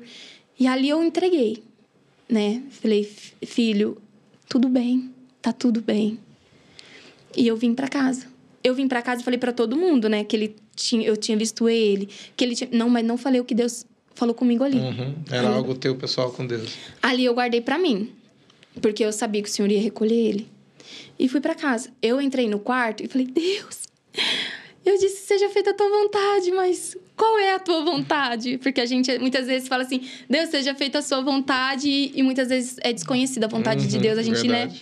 Então a gente fala, Deus seja feita a sua vontade. E quando a vontade de Deus não é a mesma que a sua? Então, tipo assim, é, há muito tempo eu criei uma imagem assim: eu sou filha e ele é meu pai. Então, tudo que eu pedir, ele vai fazer. Eu nunca imaginei que eu teria que lidar com um não. Um não de Deus. Uhum. E chegou. E aí eu lembro que eu orei no quarto. E o não de Deus também é resposta, né? É. E aí eu lembro que eu orei e quando foi na madrugada o celular tocou naquilo. No mesmo dia, né? No mesmo dia, né? E foi na madrugada de domingo. Aí eu, eu entreguei ele no dia 7 e na madrugada, no dia 8, ele faleceu. E aí eu lembro que nós chegou, aí foi o João, é, acho que foi o Jonas, a Tatinha e o Xande, eu e o Thiago. No meio do caminho, quando a gente estava indo para Ribeirão, você já viu aquele, mon aquele monte que tem ali? O do lado direito aqui? Isso, acho que eu acho que o pessoal costumava vir uhum, ali orar. orar. Ali foi uma dessas experiências que eu tive com o Senhor. Eu estava aflita e o Senhor falou assim para mim: remanescente. Você é minha remanescente. Aqui vai permanecer pela fé. Olha. E aí ele me deu um louvor. É, acho que é valer. É, ai, não lembro o nome, só sei que é, é, o louvor é árvore cortada. Eu nunca tinha escutado esse louvor, nem sabia o que falava. E na hora eu olhei para o céu na hora que eu olhei pro céu, veio uma paz dentro do meu coração. E ali, naquele momento, eu sabia que meu filho tinha partido. Mas também não falei nada para ninguém. Fui até o hospital sem falar nada. Mas ali eu sabia. Eu só olhei pra Tati e falei assim: Tati, o que é remanescente? Aí a Tati falou assim: ah, eu preciso ver. Que eu também não sabia o que, que uhum. era, né? E aí eu lembro que eu cheguei no hospital e a Tatinha tava muito agitada. Eu coloquei a mão no ombro dela e falei assim: Tatinha, guarda seu coração. Porque tudo que aconteceu aqui hoje foi permissão do Senhor. E subi. Uhum. Quando eu subi, o médico vem, vem, vem o pessoal, né? Então, tipo assim, eles querem detalhar tudo o que aconteceu, né? E aí o médico começou a falar, eu falei assim: o meu filho morreu? Ele falou assim: dessa vez a gente não conseguiu trazer ele, né? E aí eu falei: eu quero ver. Aí quando eu cheguei, ele tava todo tampadinho, né? Eu descobri ele. Ali na hora, eu só tive forças assim para orar. Eu orei entregando ele pro Senhor. Falei, Senhor, eu te entrego. Aí eu fiz uma oração de entrega que eu nem uhum. eu nem sabia nem como fazer, eu só fiz, sabe? Gerou no meu coração, eu fiz. E aí eu mandei uma mensagem assim pro Xande, ele morreu. E aí o Thiago pediu pro médico se o Xande podia entrar. E nisso assim, na hora eu fiz a oração e endureci meu coração. Então, tipo assim, eu não tive reação. Então, eu falo assim que uma das coisas assim que, que mais me pegou foi essa, porque na hora eu endureci o, cara, o coração e não tive reação, tipo, de pegar ali no colo. Não tive. Eu orei sentei e fiquei. Ali o Xande entrou, orou, é, a, a gente chorou. Só que na hora assim eu chorei e já falei: não vou chorar mais, eu não vou chorar aqui. E aí eu saí, não fiquei nem muito tempo. Aí eu saí, Aí quando eu saí, a Tatinha tava chorando, aí ela já, né, se ficou assim, né? Porque, tipo. Passar deve força, né? É, Aquela força. Aí tipo... tava o pastor Jonas também. E a gente veio embora. Eu lembro que eles vieram falando alguma coisa dentro do carro e eu nem. Sabe quando você não quer nem pensar, nem ouvir? Tudo que tava na minha cabeça, eu não quero ver um crente na minha frente. Eu não quero ver ninguém, eu quero ficar sozinha, não quero que ninguém fale comigo. Então, como a Jéssica já passou por isso, então ela sabia quais eram as palavras que você não deve falar para uma uhum. pessoa, né? Então ela foi preparando todo mundo, não fala isso. Quando ela chegar, não fala ela tinha aquilo. passado pela mesma situação. Né? Isso. Né? E aí eu lembro que no meio do caminho, eu fiquei tão dura, tão dura, que eu não sentia, eu não conseguia sentir. Não descia uma, uma lágrima. Tipo assim, o mundo tava caindo e eu tava Uhum. E eu lembro que no mesmo lugar que Deus falou comigo, na hora que eu cheguei, na hora que a gente passou no mesmo lugar, a Tatinha pôs a mão no meu coração e orou. Na hora que ela pôs a mão no meu coração, fez, eu fiz assim, e aí eu desmontei. Só que em seguida eu também já, de novo, falei: não vou chorar, não vou chorar. E aí eu só fui mesmo chorar quando eu cheguei em casa. Que eu entrei no quarto. Momento teu com Deus. Aí todo mundo veio, né? E eu falava assim, meu Deus, o que que assim... Tipo assim, eu não queria falar com Deus, mas tudo eu falava, meu Deus, uhum. né? Então, é tipo assim, ali foi o momento que eu queria ficar sozinha, Deus não permitiu. E aí eu fui escutar esse louvor. E aí esse louvor fala, né, que, que mesmo que, é, que essa árvore morresse, né, que ele ia trazer vida, que ele ia restituir. Uhum. Então, no meu pensamento é assim, Deus porque o, o meu esposo tinha acabado de perder a mãe dele, né? A minha sogra faleceu em setembro. Ah, é verdade. Minha sogra faleceu em setembro e o meu filho em novembro. Então, tipo assim, a gente estava passando por um processo de luto da minha sogra, né? E logo já entrou nisso. Então, tipo assim, foi tudo rápido demais, né? Então, tipo, eu falei, Deus, agora eu perdi meu marido, perdi meu casamento, ele não vai suportar.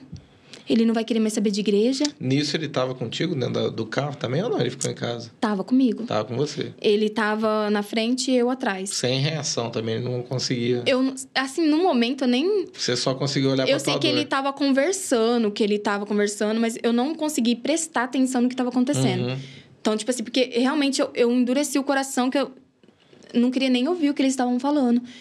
Então, tipo assim, só que essa foi a, é, o que veio na minha mente, que eu ia perder a minha casa. Eu ia perder a minha família, o Thiago ia se desviar, né? Porque na época o Thiago não era firmado. Tipo assim, ele não. Ele ia na igreja, mas ele não tinha assim. Hoje o que a gente tem. O nosso relacionamento como casal era muito assim. Não era tão bom, mas também não era tão ruim. A gente vivia junto. Só que tinha muita coisa que precisava ser mudado. Uhum. Então, eu, no meio desse processo, eu estava com medo do que ia acontecer e ele também. Só que ele não me falou. Ele não falou assim, para mim, eu tô com medo de, do o que vai ser de você. Porque eu, eu amava estar na igreja, é, assim, eu gostava de estar na obra, de fazer as coisas. Isso eu tenho isso no meu coração, eu gosto disso, sabe? Uhum. De estar envolvido com o pessoal da igreja, né? Então, tudo que tinha, eu queria estar. E aí, eu acho que na hora ele falou, e agora? E no meio desse processo, eu tinha um outro filho, né? Que também veio de um luto, né? Da avó dele, né? Que é a pessoa que mais era chegada a ele, e um irmão. Então, no meio de tudo isso, eu tinha. Tem que conciliar isso. a questão do marido, filho, tinha... atuador, momento isso. teu ali. Então, eu tinha um filho, eu tinha uma perca, né? E eu tinha um, marido. Eu tinha tudo isso e eu não estava conseguindo lidar com tudo isso. Então, uhum. Então, tipo assim, eu sabia que eu precisava me posicionar de alguma forma, né? E eu lembro que ali tava aquela, aquele monte de gente dentro de casa, porque parecia uma igreja, porque lotou de gente.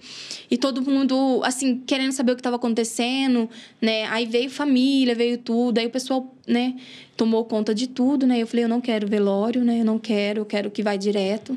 Né? Pra quê, uhum. né? É, prolongar isso, né? E eu lembro que eu não queria, né? Que abrisse, né? Eu queria que ficasse fechado. E o meu sogro pediu. Não faz isso comigo, deixa eu ver né? Deixa eu conhecer. E eu falei, tá bom, mas eu não quero ver. Não quero ver e eu não quero que nem, não quero estar tá ali. Eu lembro que eu sentei no banco e eles estavam todos lá, abriram, eles estavam vendo e a Jéssica falou assim para mim: "Você tem certeza? Você tem certeza?" Aí tipo, eu, é o teu último é, momento, é, né? Ela falou assim: Cíntia, eu sei o que eu carrego. E é por isso que eu vou te perguntar de novo: você tem certeza? Eu falei pra ela: eu não sei se eu consigo. Ela falou: você não tá sozinha. E eu lembro que ela me levou até lá, eu me despedi, né? E aí logo eu, eu despedi tudo, fecharam, eu saí, fui só até na metade onde ele foi, né? E vim para casa. E na hora que eu vim para casa, o pessoal foi lá, o pessoal cuidou, né? Fazia almoço, janta, o pessoal tava tudo ali. Então, tipo assim, eles não falavam sobre o assunto, né? Sempre tinha alguma coisa. E foi aí que a empresa nasceu. As meninas, eu não, eu não participei deste momento, né? Só ele, eles ali. Eu estava no quarto e foi onde nasceu a empresa. Depois de muito tempo que eles vieram me falar, né? Porque eles falaram que eu primeiro tinha que estar pronta, né, para isso. Foi onde nasceu. E na realidade, o Senhor que ministrou no meu coração, né? Que ele falou assim: Eu usei a empresa para alcançar você. Olha só.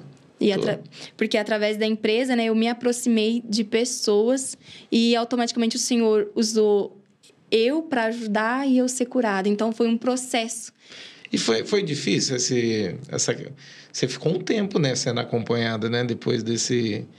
Da, da situação do enterro, tudo, né? Sim, eles não me deixavam assim sozinho, não. Quando eles não estavam lá em casa, eles mandavam mensagem. Eu, eu vim um tempo com o Lucas, mas eu também não fiquei muito tempo. Uhum. E eu lembro assim que não foi fácil, né? Porque. Porque fica aquela situação, tipo assim, parece que não está resolvido. É, fica sempre fica. essa. Fica. Fica tipo assim, você sabe que tem algo para resolver. Então, para mim, eu não tinha dificuldade de falar. Nunca tive dificuldade uhum. em falar assim.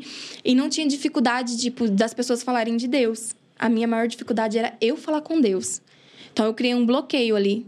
Então, aquela vida que eu tinha de orar, de não, eu não tinha. Tava mal resolvido. Tipo Isso. assim, a, a minha oração seja feita a sua vontade. Tipo, se tivesse né, do, do, a tua vontade fosse a vontade dele, tava ok, mas a, a questão do não pesou muito, né? Foi. A questão de Deus fazer o, o. A gente não entende, né?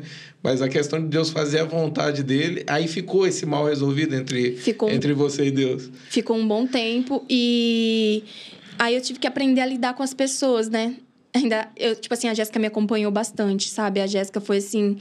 Eu falo assim que. Que para ela também foi muito difícil, Sim. né? A gente gravou um podcast aqui e ela contou questão. Ela. Eu vejo assim que Deus né, tem feito uma obra linda na vida dela. E ela foi muito. É, Deus usou muito ela, né, na minha vida. Ela, o Jonas, a Tatinha também, que passou por isso, né? Então Deus trouxe pessoas, assim, que superaram isso para me ajudar. Então, tipo assim, no que eu no, no processo que eu passei sozinha do primeiro que eu perdi, foi totalmente diferente. Diferente no Porque Deus levantou pessoas para estar comigo. Então, assim, eu vi assim um cuidado. Então, aquilo que eu achei que ia trazer separação dentro do meu lar, Deus uniu. Uhum. Então, Deus uniu eu, o Thiago, o Vitor. Então, eu vi assim a mão de Deus. Então, para Deus chegar no meu coração. Você foi vendo Deus nos detalhes, tipo, de Isso. pessoas Tipo, é aquela coisa, eu não quero falar com Deus, mas Deus está se manifestando aqui, né? Sim. Através de atitude, de pessoas, colocou as pessoas certas para estar comigo. Sim. É, era, não era tão. É, não estava tão longe a situação da Jéssica, né? Também era coisa recente, não era? Era, não, acho que a Jéssica já fazia acho que quatro anos. Quatro anos? É, só já? que ela estava grávida do, do João.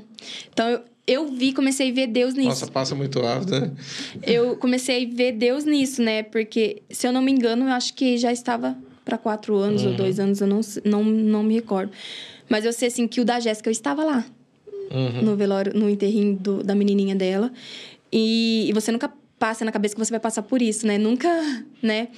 Então, eu vi a Jéssica ter que deixar de lado todo o sentimento que ela tava. Porque ali você vive de novo. Parece que você tá vivendo isso de novo. E, tipo assim, ela deixou de lado.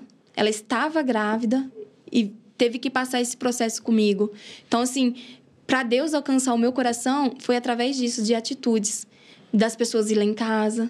Às vezes, eu- o dia que eu não estava muito bem, Deus usava pessoas pra, com uma palavra, com um gesto, com uma atitude. Então, aquilo eu comecei a ver Deus, eu comecei a ver, mas mesmo assim ainda tinha um bloqueio muito grande. Como é que foi essa volta tua com, com Deus aí, esse, esse contato? Demorou muito, não? Não, Né? Não, eu não. É, é tipo assim, eu sabia quem Deus era. Então, o que mais, assim, me machucava era saber quem Deus era. Eu sabia quem Deus era. Uhum. Eu sabia que Deus podia fazer. Eu sabia que Deus podia mudar a situação e, e, tipo, saber isso e ver a sua realidade era uma coisa que eu questionava muito. Por que você não fez? Né? Então, eu lembro que a Jéssica falava assim: você vai ter que perdoar Deus. Você vai ter que falar para Deus isso que tá aí. Então, eu falava assim: não, eu falo. Então, tipo assim, eu, eu coloquei, tipo assim, eu tô bem. Tô muito bem, na realidade, eu não tava. Então, quando eu tava sozinha, eu tinha as minhas crises. E quando eu tinha minhas crises, eu falava: me ajuda, me ajuda. Então eu via como se ele me abraçasse. Então foi nesse processo da, do meu luto, da minha dor, que eu mais tive experiência com ele. Então, tipo assim, eu queria ter raiva dele, de Deus, mas eu amava. Era uma coisa assim que eu não conseguia entender. Então eu lembro que a Cristiane me deu um remédio, falou assim: ó, se você não conseguir dormir, você toma. É, vai te ajudar, né, Pra você dormir, você descansar. E eu lembro que esse dia eu fiquei sozinha em casa, como se, assim, como eu e você tava aqui. Eu, eu falava assim, ele tá aqui. Aí eu cheguei e virei e falei assim, ó, tá vendo? Essa aqui é a minha situação. Me deram isso daqui pra mim tomar. Mas não é isso que eu quero.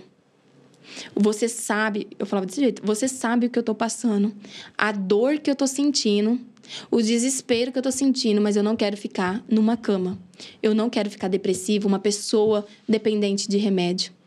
Se você me ama, como- Aquela, aquela conversa séria com é, Deus. se você me ama, como o Senhor tem é, usado pessoas para me dizer, então me mostra. Eu não sei o que você vai fazer, mas eu preciso de você. Uhum. Falei isso aí, como se, tipo assim, eu deixasse ele lá no quarto e ele não fosse comigo, né? E eu nunca precisei. Eu nunca precisei tomar um remédio para dormir. Só. Eu deitava e eu apagava. E, tipo, eu acordava, não que a dor sumia, não que a não ia ter. Então, enquanto o quarto estava arrumado, parecia que a qualquer momento alguém ia chegar, ele ia voltar. Né? Então, a qualquer momento, meu filho ia voltar e estava tudo bem. Já tinha tudo, a questão de bercinho, tava tudo pronto, o quarto. Tudo pronto. Tudo prontinho. ele ia nascer na próxima semana, né? E aí foi onde o Thiago começou a desmontar o quarto. Eu ia te perguntar esse processo, dói também? A questão de, tipo, é, vocês planejaram, montaram tudo, aquela questão de sonho, né, tal, e a questão de ter que, que desfazer de tudo aquilo. Como é que é isso? Olha, no do Vitor, eu me envolvi mais. No do Enzo, foi mais o Thiago. Então, o Thiago planejou a cor que ele queria, como ele queria. Então, tipo assim, ele se envolveu em- com tudo que, ele, que foi comprado, ele estava dentro. Então, eu acredito que eh, o processo dele foi diferente do meu. Então, para ele, ver as coisas machucava ele. Pra mim, era, uma, era uma, uma, um sentimento assim, não, qualquer momento meu filho vai vir. Então, tipo assim, o Thiago não esperou um, um ou dois meses um, é, eu passar esse processo. Então ele quis, ele decidiu desmontar tudo e Era algo dele também estava Isso. acontecendo com Deus, né? Então, tipo assim, eu respeitei isso nele. Aí eu só falei pra ele: nisso aqui você não vai mexer. Que aí eu separei uma mala com coisas que eu queria que ele estivesse usando, que eu queria que fosse dele. Então aquilo eu coloquei dentro de uma mala e falei assim: aqui ninguém pode mexer. Então o restante ele desmontou tudo. E na hora que ele desmontou, é onde veio a realidade. Veio aquele choque. Tipo, não, não, não, não vai, vir. voltar. É, ali não vai voltar. Então ali eu queria ter outro filho, pra suprir a falta. Por Uhum. quê? Foi o que aconteceu no primeiro. Eu perdi, tive outro pra suprir a falta. Uhum. Então eu queria muito e eu não podia, porque era cesárea e tudo. Então eu tive que esperar o processo, né? Eu, eu tive que esperar tudo isso. E nesse processo eu comecei é, a falar com o Senhor. Só que eu falava assim, muito seco. Não tinha aquilo, meu pai, não era você.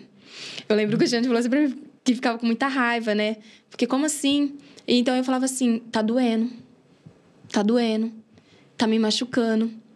E aí eu via Deus vindo. Eu via, assim, Deus cuidando de mim. Eu, eu tive crises que nem meu marido viu. Eu achava que eu ia morrer. As madrugadas eu, me Sozinha, faltava o faltava ar. E eu falava, eu vou morrer. Deus, eu vou morrer, eu vou morrer. E eu via Deus me tirando, me trazendo paz. Então, tipo assim, em todo momento da minha cura eu vi muito Deus. Ele nunca me deixou sozinha. E aí, tipo aquilo, todas as vezes que eu queria questionar, que eu queria pôr pra fora o que eu tava sentindo, eu queria que falar pra ele: "Olha, isso me feriu". Então, o que que acontecia? Vinha aquilo, mas eu não posso fazer isso com Deus. Ele deu o seu filho por mim, né? Olha tudo que Jesus teve que passar por mim. O amor de Deus vai nos constrangendo. né? Então, toda vez que eu pensava, eu pedia perdão, me perdoa por isso. Me perdoa por isso. Mas a raiva tava lá, o sentimento tava lá. Então, tipo assim, eu não podia pensar. Então, aquilo eu fui deixando. Aí teve um dia que o Xande, eu tava muito mal, eu tive uma crise muito muito forte. O Xande falou assim: "Você precisa perdoar Deus". E eu falava assim: "Eu não consigo". Eu falava para as pessoas que eu perdoava, mas eu não consigo. Uhum. O sentimento tava ali ainda. E aí eu, eu tinha escutado de uma pessoa muito próxima, né? Fazia pouco tempo que eu tinha acabado de enterrar meu filho. Essa pessoa chegou em mim e falou assim: Deus sendo seu pai, ele fez isso com você. Imagina se ele não fosse. Então, tipo, é um baque você escutar isso, porque você sabe, né, que Deus ele tem o controle de todas as coisas. E por que que comigo não foi? Por que, que comigo eu tive que passar por isso? E aí, quando o Xande falou, você vai precisar pôr pra fora. Aí eu lembro que ele fez um ato, né, profético, colocou a Karen na minha frente, falou, como se a Karen fosse, né, como se representando, né, o. Senhor, você vai falar pra ela tudo que você queria falar. E aí, na hora eu falei assim, eu não vou. Eu falei, pensei comigo, como assim eu vou falar? O que, que ele vai pensar na hora que ele escutar? E eu comecei a pôr pra fora. Tudo aquilo que estava dentro de mim, todo o sentimento que estava dentro de mim. Eu comecei a pôr pra fora, comecei a falar. Eu lembro que depois o Xande falou pra mim: Nossa, eu fiquei assim, como assim você pode falar isso? Mas eu precisei expressar o meu sentimento com Deus e ali ele E fez aquela um... coisa, né? Tipo, será... a gente assusta, mas tipo, Deus sabe que tá ali, né? Não Deus sabe de todas as coisas. E eu lembro que ele fez um ato profético, eu saindo, né, desse lugar, saindo deste luto, desse momento. E, e aí eu, ele orou por mim e ali eu comecei, né, a, a voltar. Tipo, então, eu conversava com Deus. Eu orava assim, Deus abençoa minha casa, abençoa minha família. mas Eu não tinha mais, não queria ter mais aquela intimidade com o Senhor. Eu lembro que a primeira vez que eu fui na igreja, eu queria vir embora. Não conseguia estar dentro da igreja. É, porque as pessoas, eu via as pessoas adorando e eu sabia que eu queria fazer aquilo, mas eu tava com muita raiva. Tipo assim, eu não tenho motivos para levantar a mão e dizer que eu o adoro, que eu o amo. Não, não tinha esse motivo. Porque eu só pensava naquele momento, né? Tipo, ele falou: não pra mim, não pra mim. E, e foi muito difícil. Então, houve um processo, né? E às vezes a gente quer pular os processos da vida, né? não Achando tem que. jeito, né? Não. A gente pode até ir empurrando, mas chega uma hora que a gente tem que viver esses processos. E, e aí Deus começou a trabalhar na minha vida. Aí, momentos que eu mais vinha o desespero, que eu precisava que alguém orasse por mim, Deus usava eu para orar por alguém. Então hoje eu vejo Deus É bem assim mesmo, é, né? então eu vejo assim, hoje Deus trazendo pessoas que, que sofrem com desespero. Ou, é, hoje mesmo eu tive que conversar com uma pessoa que tá com desespero. Então, tipo assim, hoje eu vejo Deus é, me colocando. Você tá 100%?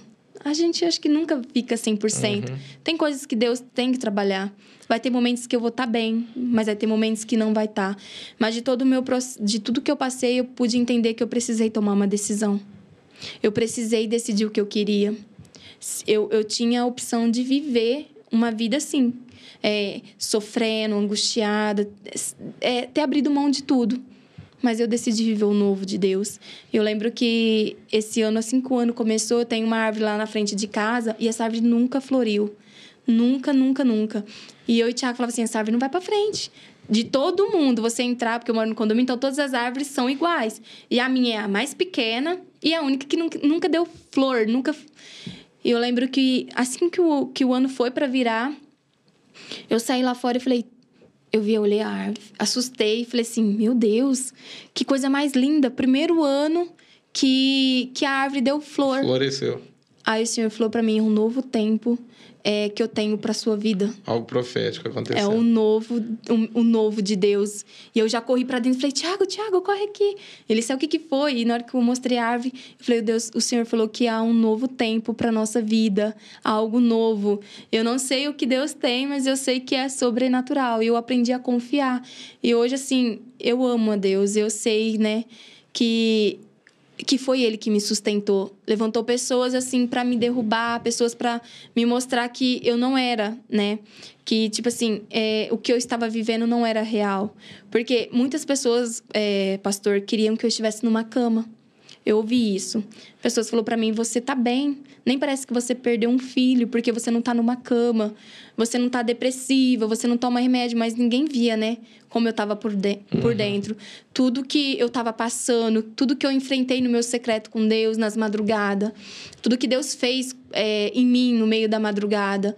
Eu lembro que eu cheguei uma vez e falei pra Tatinha: Tatinha, eu não sei te explicar, mas eu sinto uma alegria que não vem de mim, de, de algo que eu ganhei.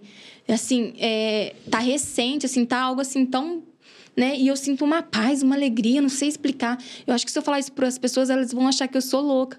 A Tatinha achou. E aí eu lembro que quando ela passou por um processo, ela chegou em mim e falou: "Eu te entendo que isso veio do Senhor."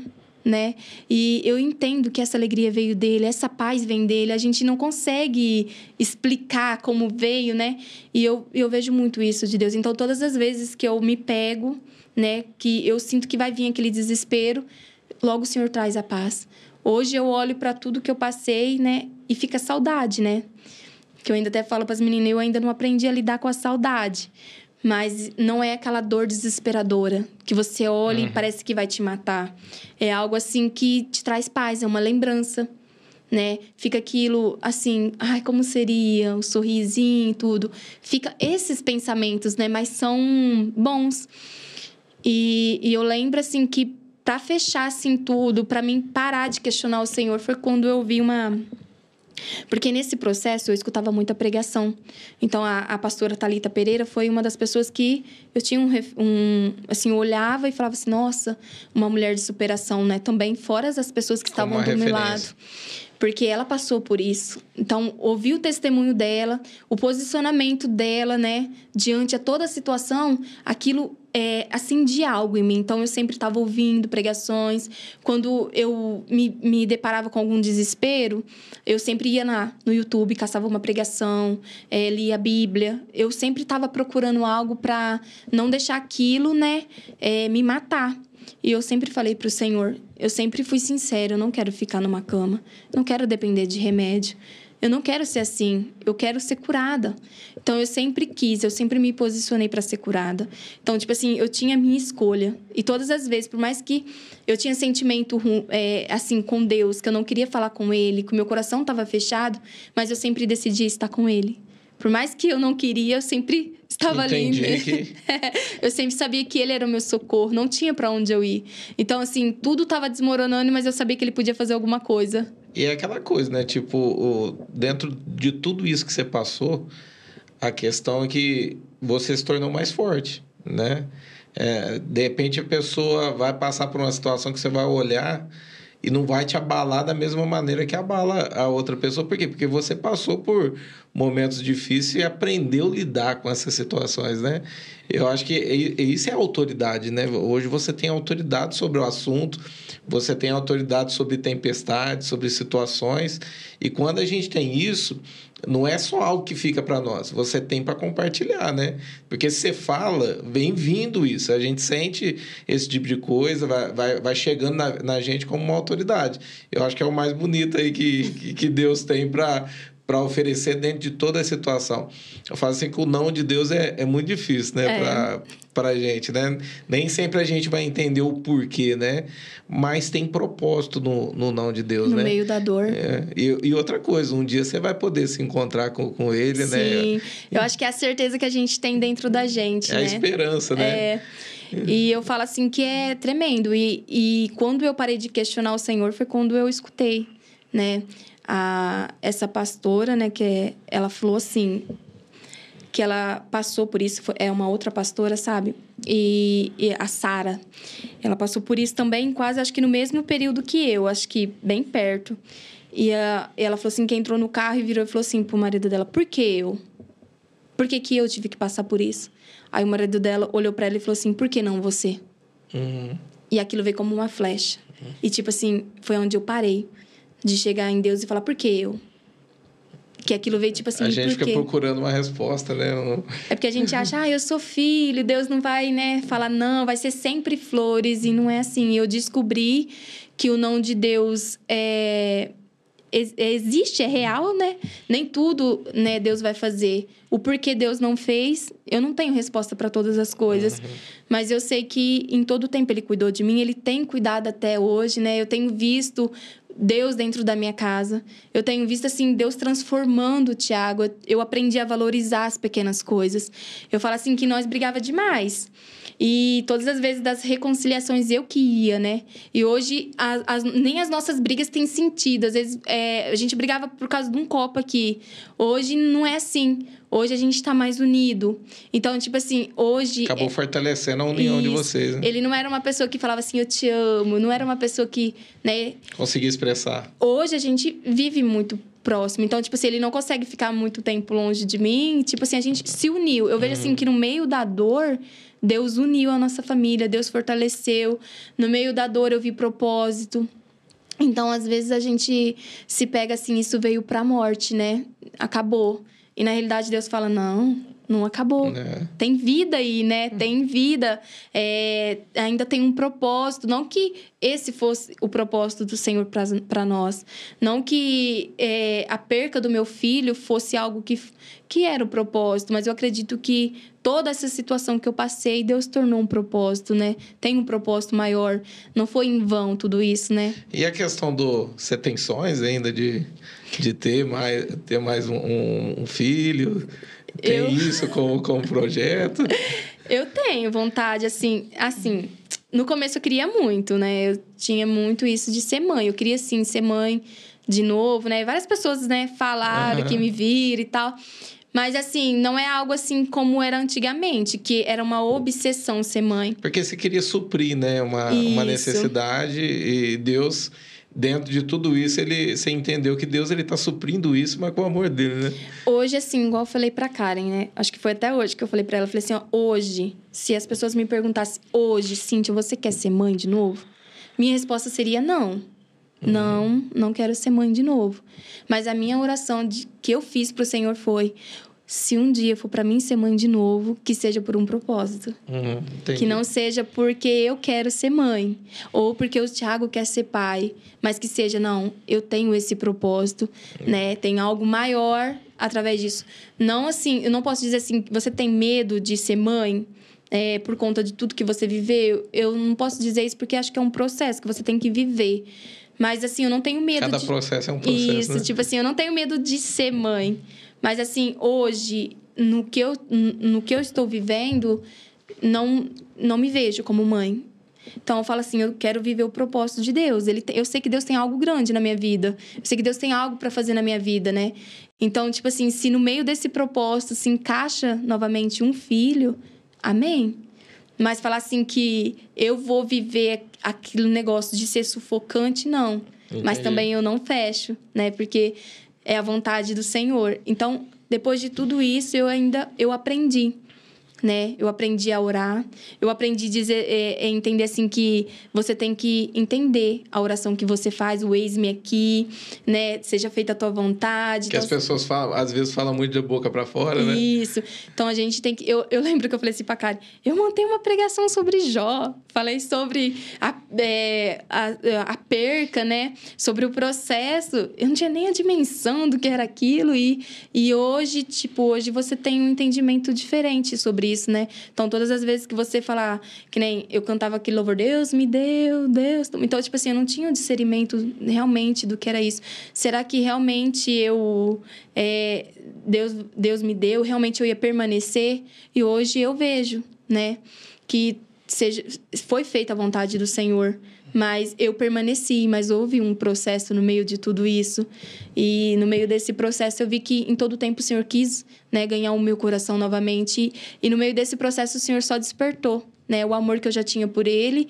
E hoje eu falo assim que eu amo o Senhor. Não tem nem como não dizer. Acho que o mais bonito do teu testemunho é você entender, é, passar isso para as pessoas, né? Porque quem está de fora, de repente, olha e fala, meu Deus, né? Tudo aquilo que ela passou. e, e, ela hoje ainda consegue sorrir, consegue contar a situação. Consigo. Né? Passar por quê? Porque você recebeu algo de Deus, né? Isso é nítido, só de, de ouvir você falar, porque não é ninguém. Eu lembro que quando eu falei com a Jéssica, foi do mesmo jeito. Ela falou que foi o processo, foi muito difícil, né? E, mas hoje você vê que há uma bagagem, há algo ah. diferente. E, e eu sei que tem propósito. A gente não sabe, por exemplo, quantas pessoas que esse podcast vai alcançar, ou quanto tempo ele vai demorar para alcançar alguém, né? Mas que existe até propósito no teu testemunho, né? De tudo aquilo que ele fez, para que as pessoas amanhã possam entender que, tipo, eu posso superar, eu posso passar por, por cima disso e continuar sonhando. Eu acho que é o mais é, interessante. É, tipo assim, os sonhos não morreram, né? Então, eu decidi não parar. Então, tipo assim, ele levantou pessoas, levantaram pessoas, é, pessoas que levanta para comparar você, né? Porque muita gente não aceitou a minha decisão. Eu decidi. Ou julga, né? É. Julga muito, mas é muito pessoal, né? A, é uma experiência nossa com Deus. Você teve a tua parte, né? O, o teu marido teve a parte dele, que também não, é, não foi fácil, né? Ele pega também a questão da mãe, depois vem a questão do filho. E agora né? o ano passado o pai. É o pai. Então, a gente não, não entende, né? mas Deus, ele, ele, ele sabe de todas as coisas, ele fortalece. Ó, teu texto é muito, muito bonito. Eu não vou adiantar, eu vou eu não vou percorrer mais para ficar tão é. longo. Mas eu queria, assim, ó, dentro de tudo isso que você falou, eu sei que tem pessoas que de repente estão assistindo. Você estava falando aqui para mim, na hora que você estava contando sobre esse processo, eu vou até indicar esse podcast para alguém, de alguém que eu tô, é, tô acompanhando o mesmo processo que você passou, né, dessa perca. Mas eu queria que você deixasse uma, uma, uma mensagem de repente até para pessoas que passaram o que você passou e ainda não superou e, e contar o, o, o, qual que é o caminho né, para isso acontecer. Você, você falou que foi muito difícil, é, não, não adianta, né? As pessoas, às vezes, no, no, no, momento vão julgar, vão apontar o dedo, vão falar, ah, tá sendo rebelde, não é assim também não, né? Porque é algo muito pessoal. Mas eu queria que você deixasse essa mensagem para quem está em casa e passasse isso para eles, se você puder olhar para essa câmera.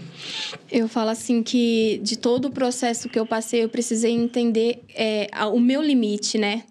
Eu sabia que eu tinha um processo que eu precisava passar, mas eu sabia que no meio desse processo eu tinha que tomar uma decisão. E a minha decisão foi permanecer no Senhor, porque eu sabia que Ele ia me socorrer nos momentos mais difíceis. É, o que eu tenho assim para dizer é confia. Por mais que assim o seu coração diga que você não queira, que você não está com vontade de, de falar com o Senhor, que você não quer é, não queira estar na igreja, não queira estar com o Senhor, mas vai. Por mais que você não queira, permaneça. Eu até falei esses dias para Tatinha, eu falo assim, eu não queria, né, é, voltar para a igreja, mas eu fui. Eu não queria estar com o Senhor, mas eu estava. Então, a, você, é, por mais que você passe por isso, esteja passando por isso, saiba que tem um, um Deus que está cuidando. E o mesmo que Ele fez na minha vida, que Ele tem feito, eu sei que Ele vai fazer na sua vida. Tenha fé. Por mais que ela seja pequena, que talvez você fala, não, é insuficiente. Isso é suficiente para o Senhor mudar a sua história. Então, o que eu tenho que dizer para você, busque no Senhor, busque estar com pessoas que vão te aproximar dele, pessoas que vão te ajudar a levantar, pessoas que vão te ajudar a passar por esse processo. Não atropele o seu processo, viva o seu luto, viva o seu processo e confia que o Senhor vai cuidar de todas as coisas. Amém. Amém. Ó, queria te agradecer mais uma vez por você estar aqui contando. Você falou algo que eu achei muito interessante agora, a questão da decisão foi muito importante para você, né? E de repente tem pessoas que estão nos assistindo agora que, que vão entender, né? A questão da decisão, eu acho que é o que foi a chave aí para tudo acontecer na tua vida e você se resolver com Deus. Teu testemunho é muito bonito. Obrigado por você poder estar aqui, tá? Obrigado a você pelo convite e que o Senhor faça em muitas vidas aí, né? Que venha ser uma chave em muitas famílias, em muitos lares, em muitas pessoas, né? Que esse testemunho possa alcançar muitas vidas para o Senhor. Amém. Pessoal, eu queria agradecer para você que ficou até agora nos assistindo. É, se você conhece pessoas né, que de repente estão passando é, Houve um processo na, na vida da Cíntia, né? Ela contou aqui a sua revolta, a sua dor, né? E ela se decidiu, né, com, com Deus e resolveu. E ela contando aqui, ela passa hoje toda essa segurança. De repente tem pessoas que estão perdidas, né? Quantas pessoas a gente conhece que de repente a dor de um luto, né, de repente com o pai ou até com o próprio filho, né, algo que aconteceu, e a pessoa está presa. Envie esse podcast, envie esse testemunho para essa pessoa, peça para ela assistir, porque tudo aquilo que a Cíntia viveu, hoje ela tem autoridade para ministrar cura né, sobre os corações e libertar pessoas que possam estar tá passando pelo que ela passou. Então, é, deixa teu like no vídeo que é muito importante, compartilha para o máximo de pessoas que você conseguir, que Deus use a tua vida para poder estar tá mudando a vida de pessoas e levando cura para a vida de, de outras pessoas. Que Deus abençoe a tua vida e fique na paz do Senhor Jesus e até a próxima em nome de Jesus.